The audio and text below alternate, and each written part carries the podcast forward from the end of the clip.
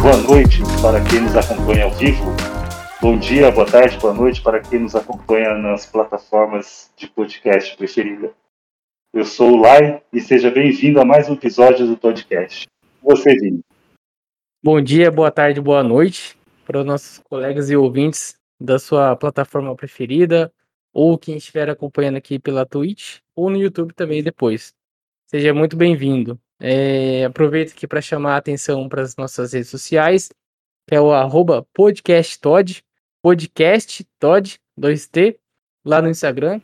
Então a gente posta a nossa agenda, os convidados é, lá no Instagram. Também é um canal para enviar dúvidas, sugestões ou críticas. Hoje temos um convidado muito especial. Diga aí, Wagner Lai. Faça... É, o professor Cláudio Moreno, sente aqui na nossa querida Universidade Estadual de Londrina. É, professor, muito obrigado por aceitar o nosso convite, tratar de um tema aqui muito interessante, que é, é, traduzir um pouco esses conceitos aí do direito internacional, que é o conceito sobre migrações. Então, professor, se puder elucidar aí para nós o que, que é, ou quais são os temas que envolvem migrações, diferenças, mais. E, novamente, muito obrigado por participando aqui. Eu que agradeço o convite, Lai. Agradeço por ter lembrado aí, né, um pouco do, do, do assunto e estar me convidando para participar aqui do, do, do, evento. Muito legal a tua iniciativa. Eu acho que dessas iniciativas são bastante é, bem-vindas, né? Até porque nós temos um público que muitas vezes fica distante do direito justamente por não entender o que é o direito. Tá? Então, eu acho muito interessante. O assunto também que, que você pediu para eu estar comentando aqui é um assunto que está aí no dia a dia, né? Migrações, né? Acho que quem é de Londrina, de, da região, né? deve, já deve ter notado o quanto de imigrantes, refugiados que nós temos aqui na nossa região. Uhum. Então, muitos deles aí nos sinaleiros da vida, né? Pedindo um trocado, pedindo uma ajuda né, para poder é, sobreviver aqui no país. Eu agradeço então e fico à disposição aí. E queria que você conduzisse aí o que, que você prefere, por onde você prefere iniciar aí o, o, o nosso bate-papo. Ah, não, fantástico. Então, professor, para começar, migrações, ele não é só uma ideia, um conceito só, ele envolve vários conceitos. Né? Migrações, emigrações, refugiados, apátridas. Oi? Então, se puder elencar aqui alguns conceitos que acho que são é, importantes é, falar e traduzir o que, que eles significam aí para quem está nos ouvindo. Perfeito. Então, então vamos, vamos começar falando de migrante, né? Eu acho uhum. que é um termo, que é o primeiro termo que a gente tem que ter em mente aqui quando a gente fala de migrações, né? Por quê? Uh, porque migrante é um termo que nós costumamos dizer que é um gênero. Uhum. Tá? Ou seja, dentro da figura do migrante, nós encontramos ou cabem outras tantas figuras, né?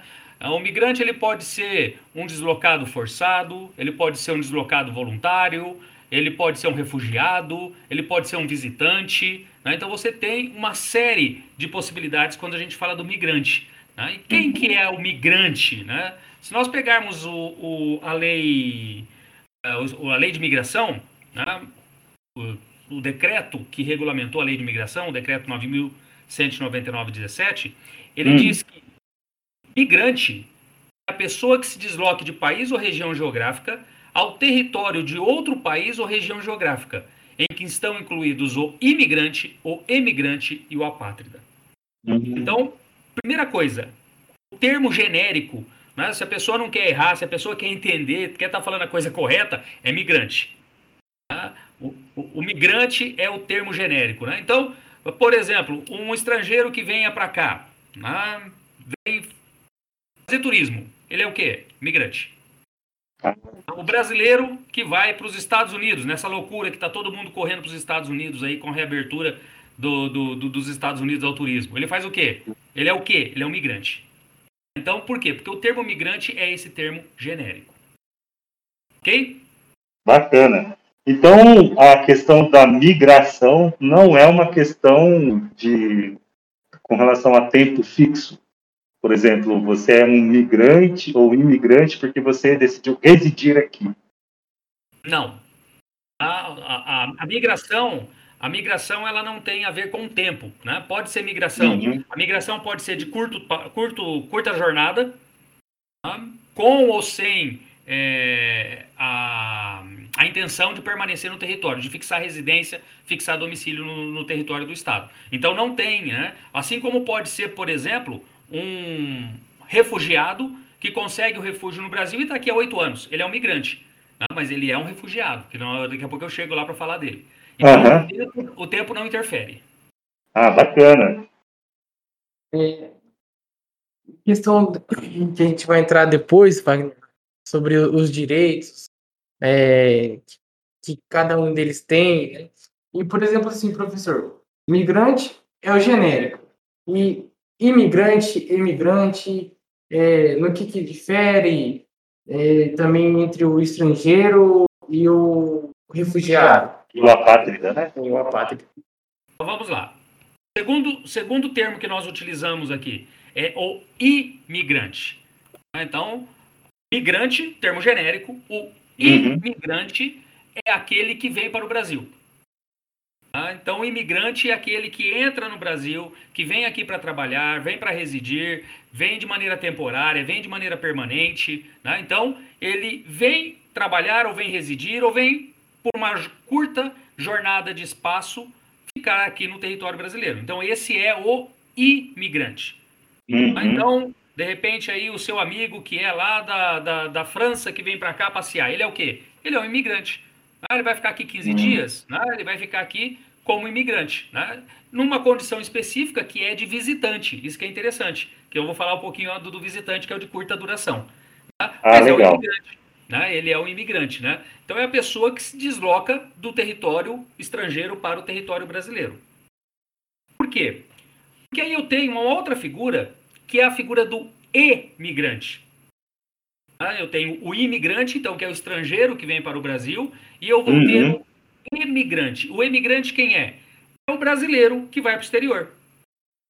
Ah, ou ele vai de maneira temporária, de maneira definitiva. Né? Então, o brasileiro que sai daqui e vai fazer turismo, ah, vamos supor aí que o Lai né, comprou aquela passagem ah, de a 9 mil reais para ir para Las Vegas, né? Tá um absurdo o preço da passagem né?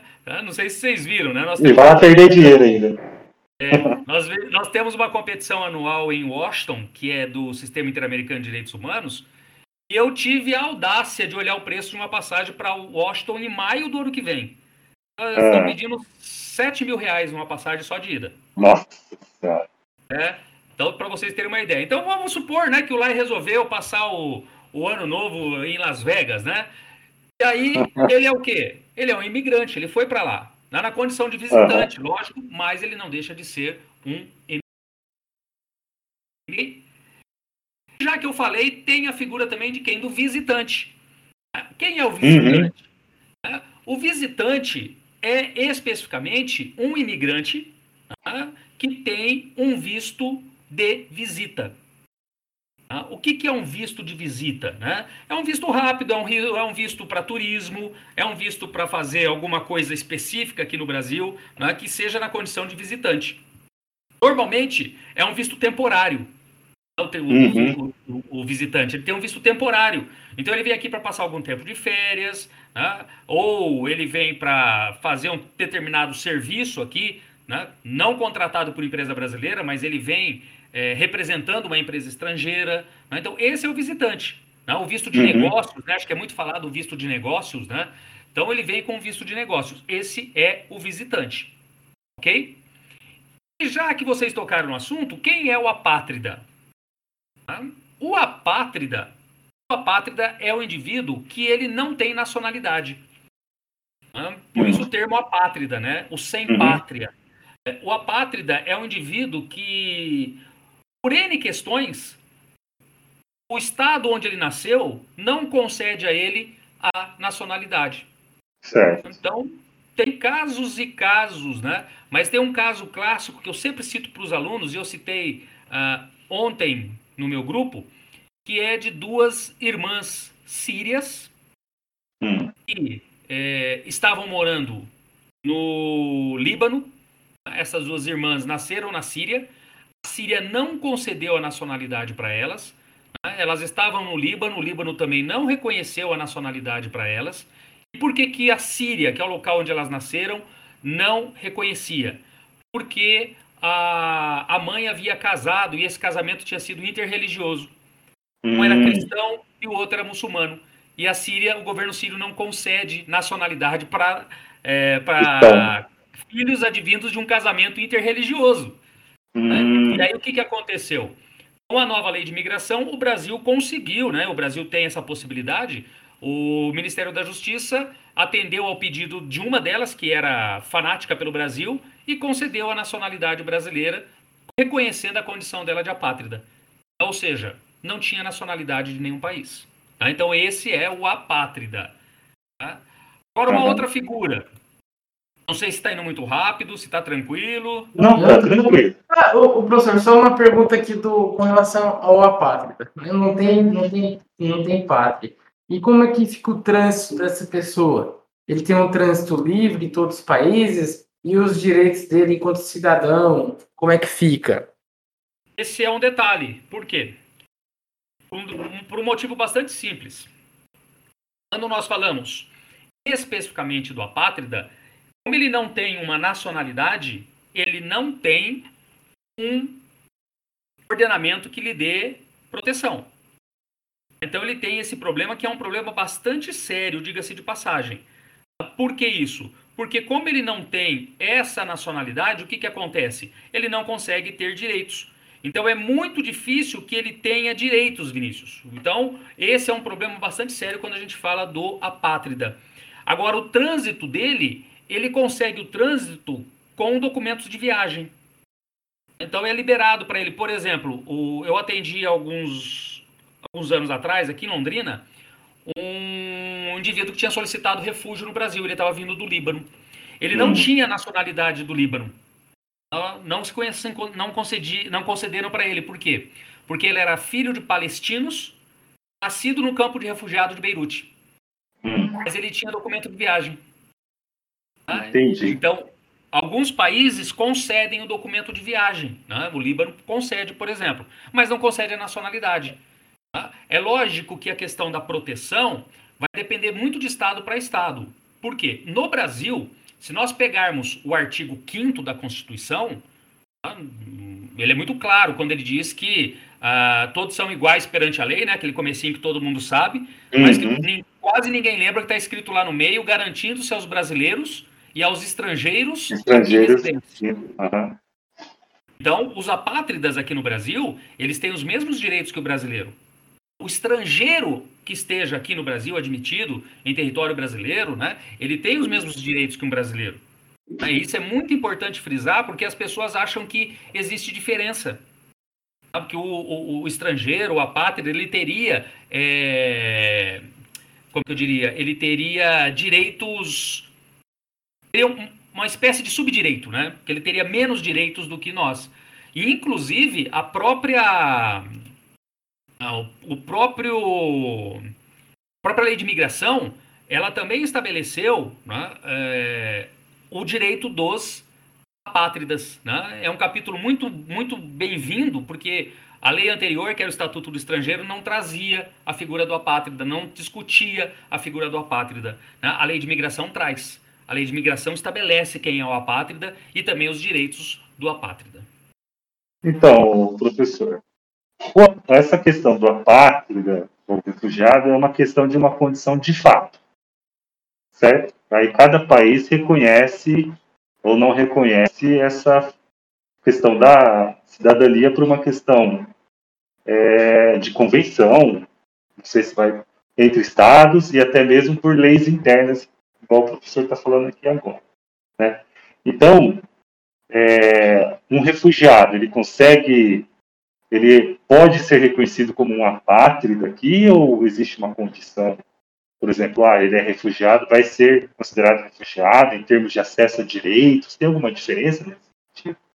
As figuras elas são diferentes, né? O apátrida é esse que não tem pátria. Ele pode ser um refugiado? Também. Uhum. Ele pode ser apátrida e refugiado. Tá? Por quê? Porque a figura do refugiado, é, já entrando nesse, nesse aspecto, então, quem que é o refugiado? E aqui a gente tem que entender a figura do refugiado. O refugiado é qualquer pessoa que tenha sofrido perda da proteção do seu Estado. Então, ele não tem a proteção do Estado. Tá? Não tem. Por que, que ele não tem a proteção do Estado? Ele não perdeu a nacionalidade. Certo. Tá? Ele não certo. perdeu, mas ele não tem a proteção do Estado. E aí, ou pode ser que ele esteja sendo perseguido dentro do Estado, então ele não tem essa proteção, ou ele pode ter se deslocado do Estado com medo dessa perseguição, então ele não tem essa proteção. Né? E além disso, que ele tenha um fundado temor de perseguição. E aqui é que é o detalhe. É diferenciado a pátria, né? Para você ver como uhum. as figuras são diferentes. Quem é que pode ser, quem pode ser considerado refugiado? Ou quem pode solicitar, tecnicamente falando, o reconhecimento da condição de refugiado? Aquele que tenha perdido a proteção do seu Estado e que tenha um fundado temor de perseguição. Em virtude de quê? Raça, religião, nacionalidade, grupo social e opinião política. Tá? Esses são cinco grupos do fundado temor. Então, se o indivíduo tem medo de perseguição no seu país, por causa da sua raça, tá? é uma uhum. raça, como que eu diria, é, minoritária dentro do país. Certo. Se ele, se ele tem uma religião que é minoritária, como nós podemos falar, por exemplo, dos cristãos que estão sendo perseguidos em países muçulmanos, uhum. ou muçulmanos que estão sendo perseguidos em países é, cristãos, né? nós temos uhum. essa situação também ou em decorrência da nacionalidade, há uma perseguição em decorrência da nacionalidade, um grupo social a qual ele pertença, né? ou a opinião política dele. Se ele estiver sendo perseguido por qualquer uma dessas três, é, dessas cinco é, classes aqui, ele pode requerer a, o reconhecimento da condição de refugiado no Brasil. Tá? Não só no Brasil, porque esse artigo ele tem como base a Convenção de Viena sobre o Estatuto dos Refugiados, ah. que é de 1951, que é um documento que foi adotado no mundo inteiro. Uhum. Então, no mundo inteiro, é, são essas figuras aqui.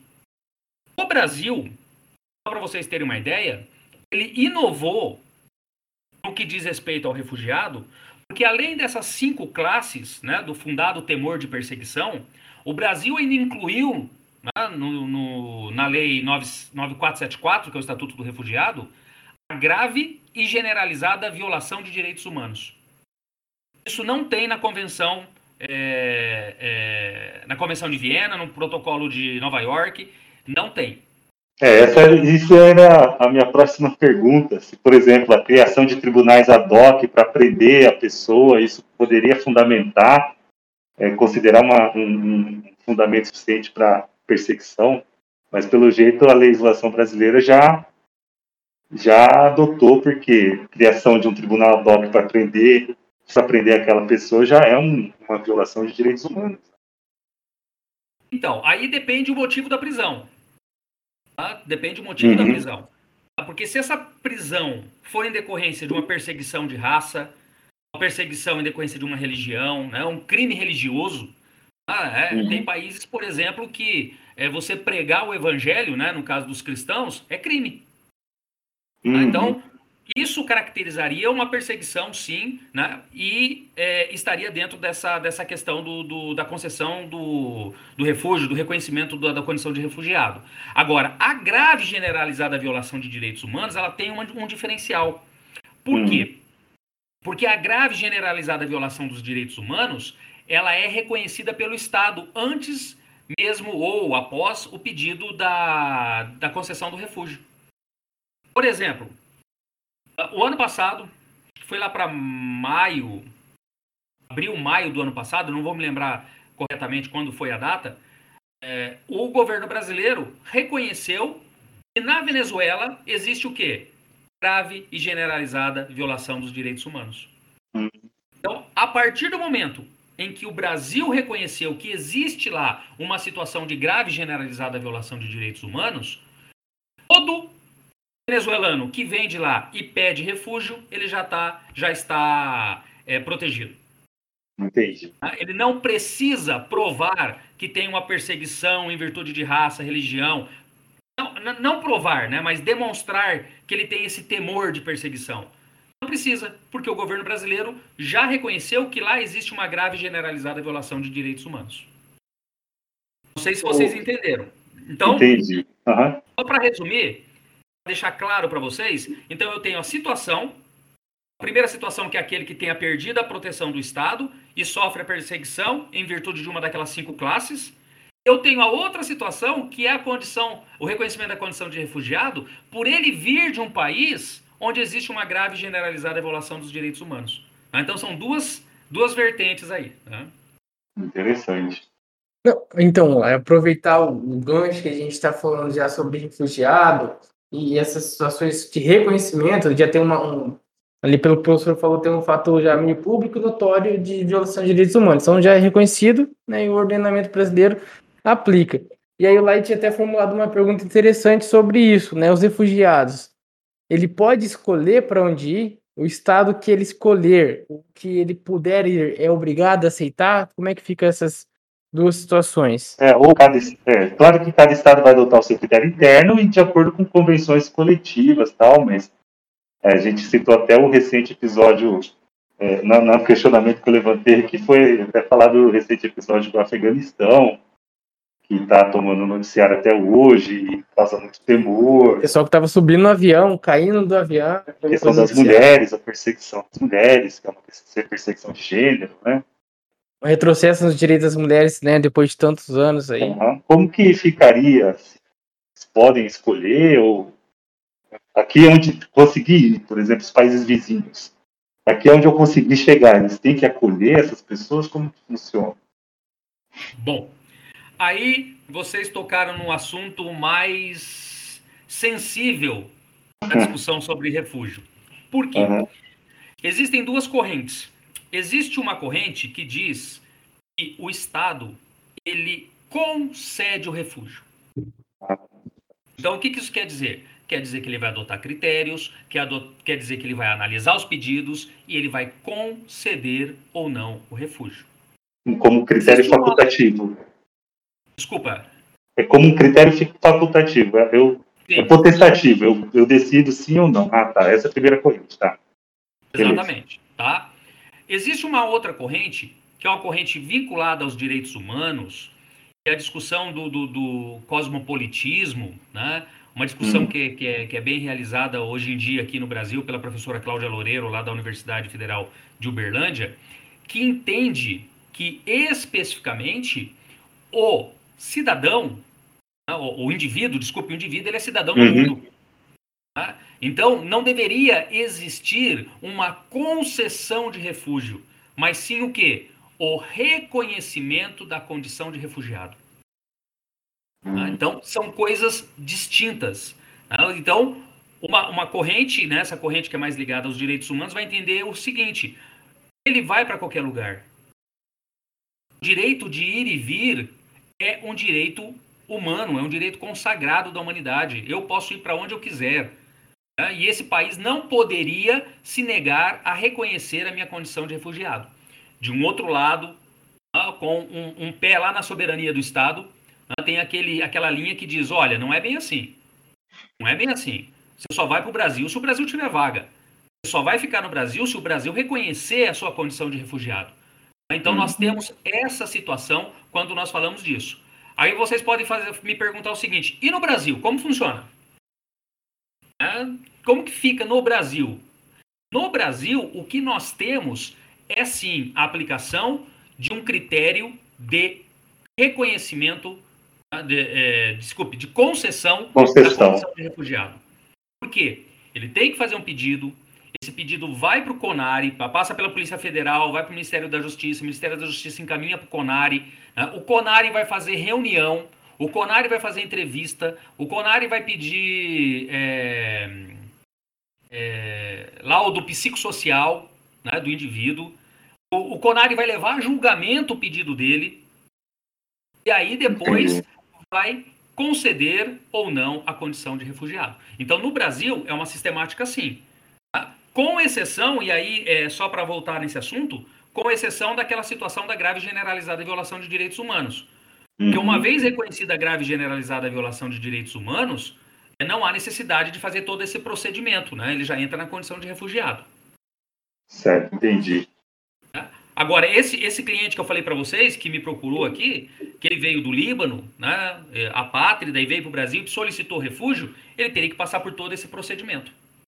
Por quê? Porque o Brasil não tem o reconhecimento da grave generalizada violação de direitos humanos no Líbano.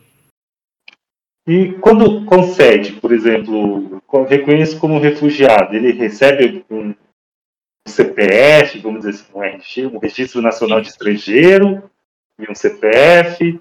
Ele pode tentar naturalizar? Como que existe alguma previsão nesse sentido?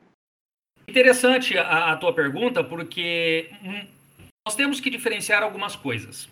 Por exemplo, aquele que vem para cá com um visto temporário, em regra, em regra, salvo exceções, né? Ele não uhum. tem direito, por exemplo, à carteira de trabalho. Uhum. Por quê? Porque ele não vem aqui para trabalhar. Sim. É diferente de quem? É diferente do refugiado. É diferente do, do apátrida que, que, que peça a, a, a, o reconhecimento da sua condição no Brasil. Né? Estes, a partir do momento que eles entram, eles já têm acesso à documentação necessária para a, a, vida, a vida comum no Brasil. Uhum. Então, eles vão ter direito a pedir um CPF, né, a registrar a sua carteira, vão ter um documento é, da, da Polícia Federal. Uhum. No primeiro momento, um protocolo, né? no primeiro momento, um protocolo, porque ainda está sendo feito pedido. Mas depois que é concedido ou é concedido o refúgio, o que, que vai acontecer? Ele especificamente vai ter um registro na Polícia Federal como refugiado. Tá? Então tem toda a documentação que sim, né, ele tem acesso, carteira de trabalho e previdência social, tá? ele vai ter acesso. Né? Então ele tem acesso a toda essa documentação que é, é, é concedida a ele. Com relação à nacionalidade brasileira, a, tanto o refugiado quanto o apátrida, o apátrida está mais fácil ainda, porque aquilo que eu disse, a lei de imigração trouxe uma facilitação, o governo pode conceder, né, uma vez reconhecida a condição de apátrida, mas o, quando a gente fala do refugiado, ele tem a facilitação sim para especificamente adquirir, vamos dizer assim, a nacionalidade brasileira. É mais fácil. Ah, tá. Não, é, com relação a alguns países que têm acordo com o Brasil, no sentido da. É, acho que Portugal, você não precisa de visto para ir lá. Como que funciona essa dinâmica assim? Tem, é, uma, tem uma regra internacional que fala, ó, visto de visitante é assim, visto de trabalho funciona com essas condições, e que todos os países, de maneira coordenada, eles seguem, ou os estados eles falam assim, ah, eu entendo que visto de trabalho você tem que preencher essas condições, é, acho que tem uma regra de reciprocidade também, se, né, se você adota isso como visto de trabalho, o estado de é, por exemplo, é, o Brasil fala assim, ó, isso de trabalho você tem essas condições. Então, quem vê, a França também adota as mesmas condições e faz uma reciprocidade. Como que funciona? É, é gerado algum direito, é gerado algum direito da pessoa é, exigir que o visto seja concedido judicialmente? Tem algum regramento nesse sentido? Não existe. Né? Não existe um regramento sobre visto. Tá? É, hum. O visto ele é estabelecido é, pelos estados na ordem internacional. Cada estado tem uma regra. E não só para a concessão do visto, também para concessão da saída do estrangeiro. Existem países, né, o Brasil adota, por exemplo, a partir da lei do, do de imigração, nós temos a possibilidade de, de, de algum, algumas formas de saída que a gente chama de compulsória do estrangeiro. Se ele cometer alguma coisa, se ele fizer alguma coisa, ele sai do território brasileiro. Você pode uhum. pegar casos que no Brasil seja um tipo, nos Estados Unidos é outro. Ah, tá. então, então você não tem uma norma específica. A única coisa que existe é que alguns conceitos são comuns. Né? Então, se eu falar visto de trabalho aqui e na Itália, é visto de trabalho. Agora, como hum. que concede aqui, como concede na Itália, é totalmente diferente. Ah. Se eu falar de visto de turismo, é a mesma coisa no mundo inteiro, o visto de turista. Né? De turismo, turista ou para turismo. É a mesma coisa. Só que qual que é a regra nos Estados Unidos? Ah, a regra nos Estados Unidos é X e no Brasil é Y. Ah, então, as regras em si elas são diferentes. Agora, a, a questão da reciprocidade, ela existe né, que nós chamamos de princípio da reciprocidade ou princípio da reciprocidade diplomática. Né? Uhum. É, o Brasil tem com a França, por exemplo, uma reciprocidade diplomática. Previsto em tratado, por isso é, é, reciprocidade diplomática, que não se, exige, não se exige visto de brasileiros para turismo na França e não se exige visto de franceses para turismo no Brasil. A reciprocidade é muito interessante porque ela é utilizada, né, na maioria dos casos, ela é utilizada para o visto de turismo. Entendi. O visto de trabalho não tem reciprocidade. Né? É, o visto de turismo tem. É muito comum nós termos o visto, o visto de turismo. É, não vou falar do Mercosul, né? Porque no Mercosul você não precisa exatamente de um visto, você precisa de uma permissão, né? Vai para a Argentina, você não precisa de visto, você não precisa nem de passaporte. É, leva só o RG, né? É, basta o RG com menos de 10 anos de emissão e tranquilo você entra. Se não tem, usa o passaporte, não tem problema, mas não exige o passaporte. Mas o que, que você recebe? Você recebe o permisso, né? Que é a permissão. Uhum. Paraguai para o Uruguai e para a Argentina. O Chile, em que pese não estar no Mercosul, ele também permite a entrada lá sem passaporte. Tá? Para turismo, só que tomem cuidado, isso é para turismo. Porque de repente alguém Mas... vai querer ir lá e trabalhar sem pegar o visto de trabalho. Aí não dá, né? Entendi. É que tem o Alad também, né? Não tem lá o. Alad? É. Da América Associação de Integração. É. é. Mas a Alad não vai trabalhar com essa história de visto, tá? É só a parte comercial, né? Ó, só, Fiscal só comercial. Isso, de desenvolvimento de, da integração econômica, né? Hum. Entendi. O, então, o Lai, deixa eu fazer o teste aqui. Acho que tá funcionando meu microfone. É, duas perguntinhas aqui que nós, nosso tempo excedeu, talvez vai tomar um tempinho do professor, que é um assunto que a gente não falou sobre o asilo político. A gente tem um caso aí bem emblemático no Brasil, o Batista, né? E então, primeiro, quais as consequências é, imigrantes, no caso brasileiro, vai embora, visto de turismo e permanece lá para trabalho. Quais as consequências e que daí o professor é, arremata tratando desses políticos, é, as consequências, como que requer. É, eu só, só falhou um pouquinho, Vinícius, na hora que você fez essa pergunta sobre o trabalhador, os, os reflexos, se você puder repetir, eu agradeço. Bom, problemas técnicos ao vivo sempre Aí. vai ter, né? Sim. Eu posso responder na parte do asilado? Aí depois você me passa essa outra. Acho que fica mais fácil. Claro. Então vamos lá. O asilado é, é uma figura um pouco diferente. Né? Uh, em alguns países, né, principalmente na Europa, é, não existe uma diferenciação entre asilado e refugiado. Todos são asilados. Só que aqui na América, esses dois institutos se desenvolveram de maneira separada. Então nós temos a figura do refúgio e nós temos a figura do asilo.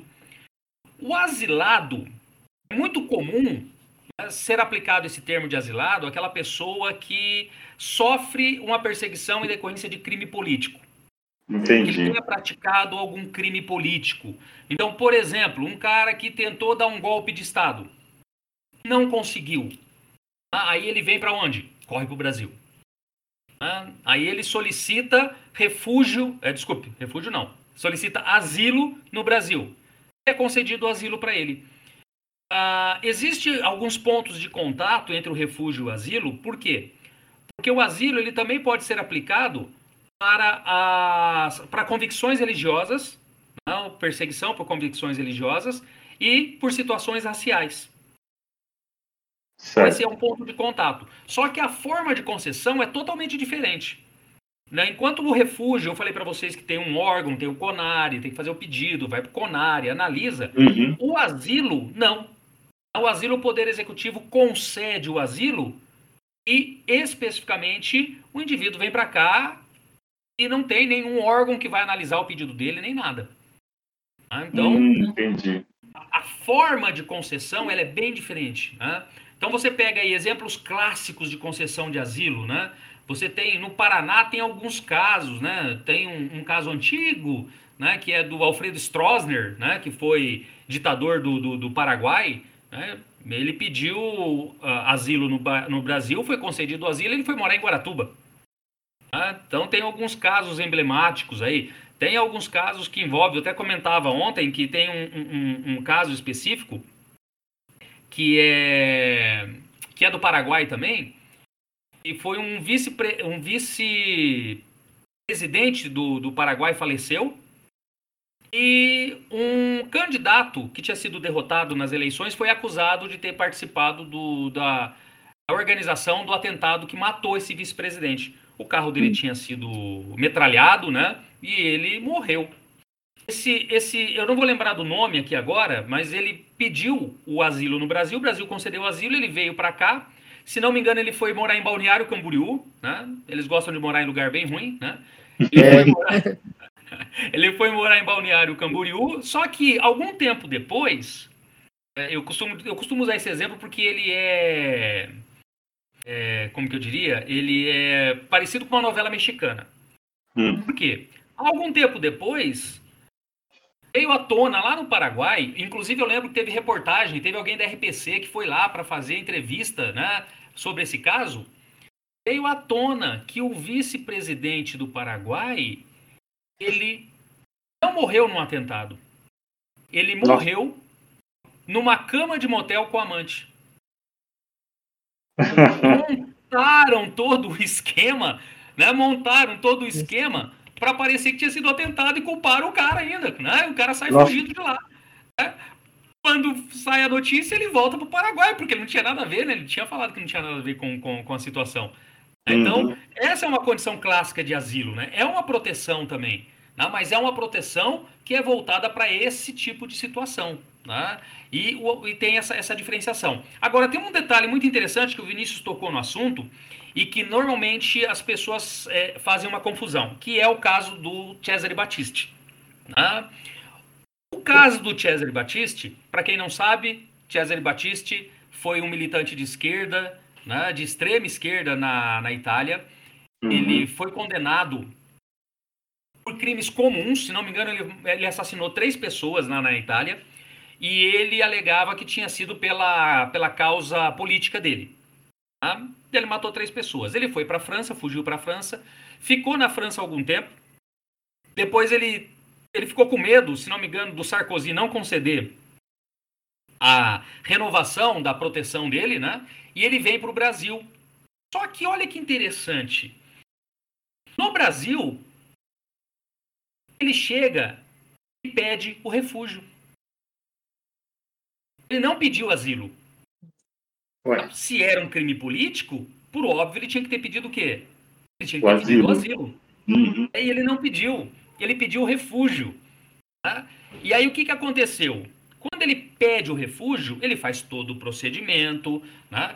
Aí, quando se identifica que ele está no Brasil, a Itália faz o pedido de extradição. Aí vão uhum. correr as duas coisas juntas, né? O pedido de extradição dele e o pedido dele de refúgio. Vai para o CONARE, e o CONARE, que é um órgão colegiado, nega a concessão do refúgio para o Cesare Battisti. O CONARE hum. negou. Só que dessa decisão que nega, tem recurso. O recurso vai para quem? Vai para o ministro da Justiça. E o ministro da Justiça, ele analisou o recurso do Cesare Battisti, reformou a decisão do órgão colegiado, que é o CONARE, e concedeu o hum. refúgio para o Cesare Battisti. Uma então, decisão monocrática ganhando uma decisão colegiada. Exatamente. Né? Claro que algum dia alguma, a, a, a, alguma história vem à tona para saber por que, que foi feito isso. Né? Uhum. E o que, que acabou acontecendo? Acabou acontecendo que o Supremo, hum, ao analisar o pedido de extradição, entendeu que a concessão do refúgio estava equivocada. Né? e, e, e autorizou a extradição do Cesare Battisti.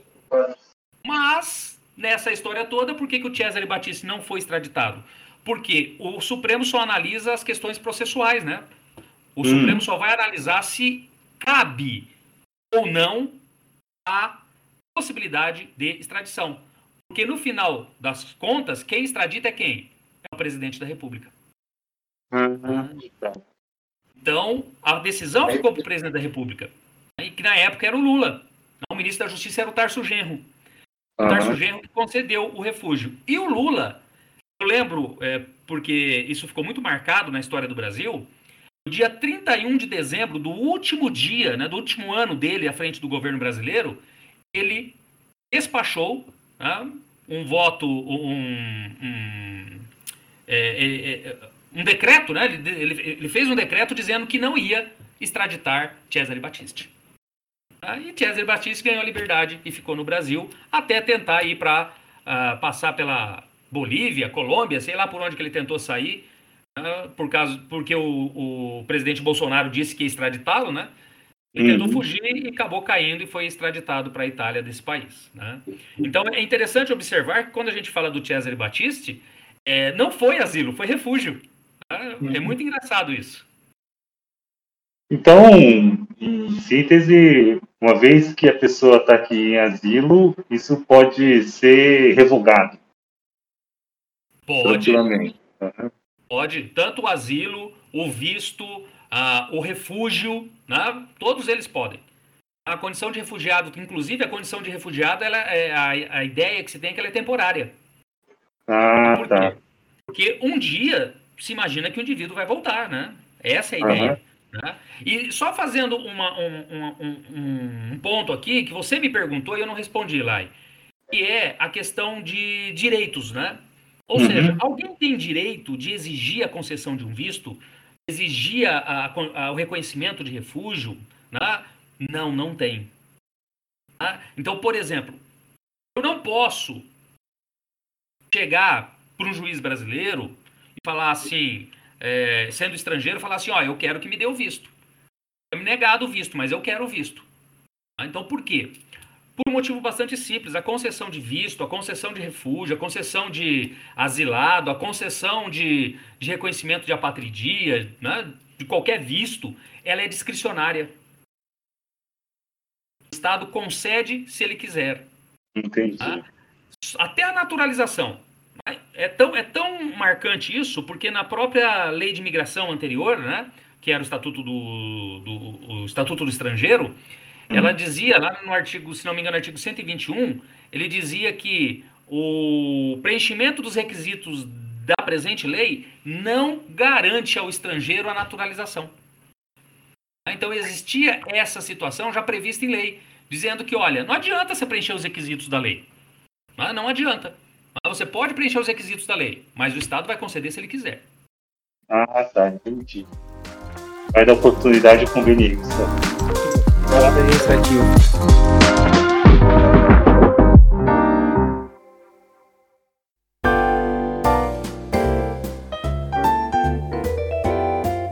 Isso. Eu acho que deu o nosso tempo aqui, Wagner. Hum. Partir para o encerramento. Pro...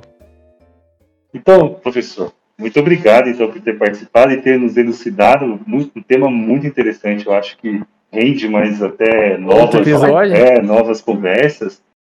E se puder fazer a sua apresentação, divulgação, fica à vontade de falar sobre. Inclusive, tem uma jornada de direito internacional que o professor está ajudando a divulgar.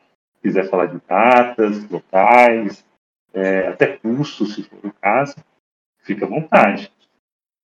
Bom, então vamos lá, né? Já que deu trela pro Jabá, a gente vai fazer, né? Então, nesse caso específico, né, eu tenho, eu, eu, eu sou professor da, da, da UEL, né, da Universidade Estadual de Londrina, e da Unopar. Na UEL, eu tenho um grupo específico, que é um programa de formação complementar, né, em uhum. refúgio, asilo e migrações. E nós estamos aí é, com uma programação que vai ser realizada no dia 27 é, agora, 27 de novembro. Depois eu até passo para vocês, se vocês puderem colocar aí no, no, no canal, né? É, para os ouvintes e para quem nos assiste ter acesso, o, a primeira jornada de Direito Humanitário e Migrações.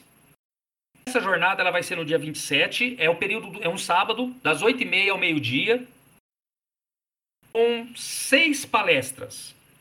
O interessante dessa, dessa jornada é que não são palestras técnicas. Né? Não é explicando o direito internacional. Não, há seis pessoas que vão falar, seis não, são sete, porque tem é, um, um, pessoal de São Paulo que vai falar, são duas é, pessoas que vão, que vão trabalhar o tema.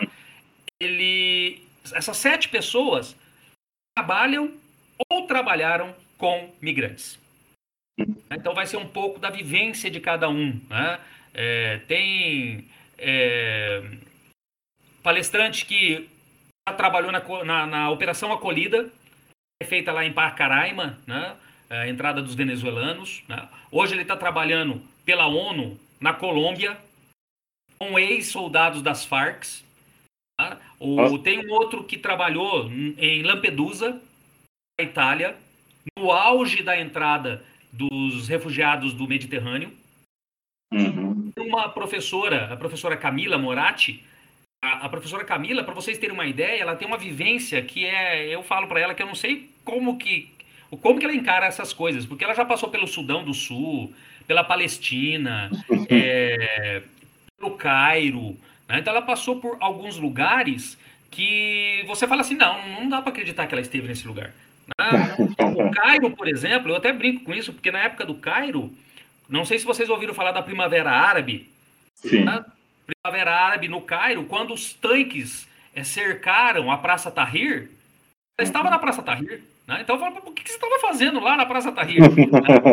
então, ela vai trazer um pouco da, dessa vivência dela. Né? E aí nós temos, temos o professor André, que é da, da Cruz Vermelha internacional, né, do Comitê Internacional da Cruz Vermelha de São Paulo, vai estar falando também.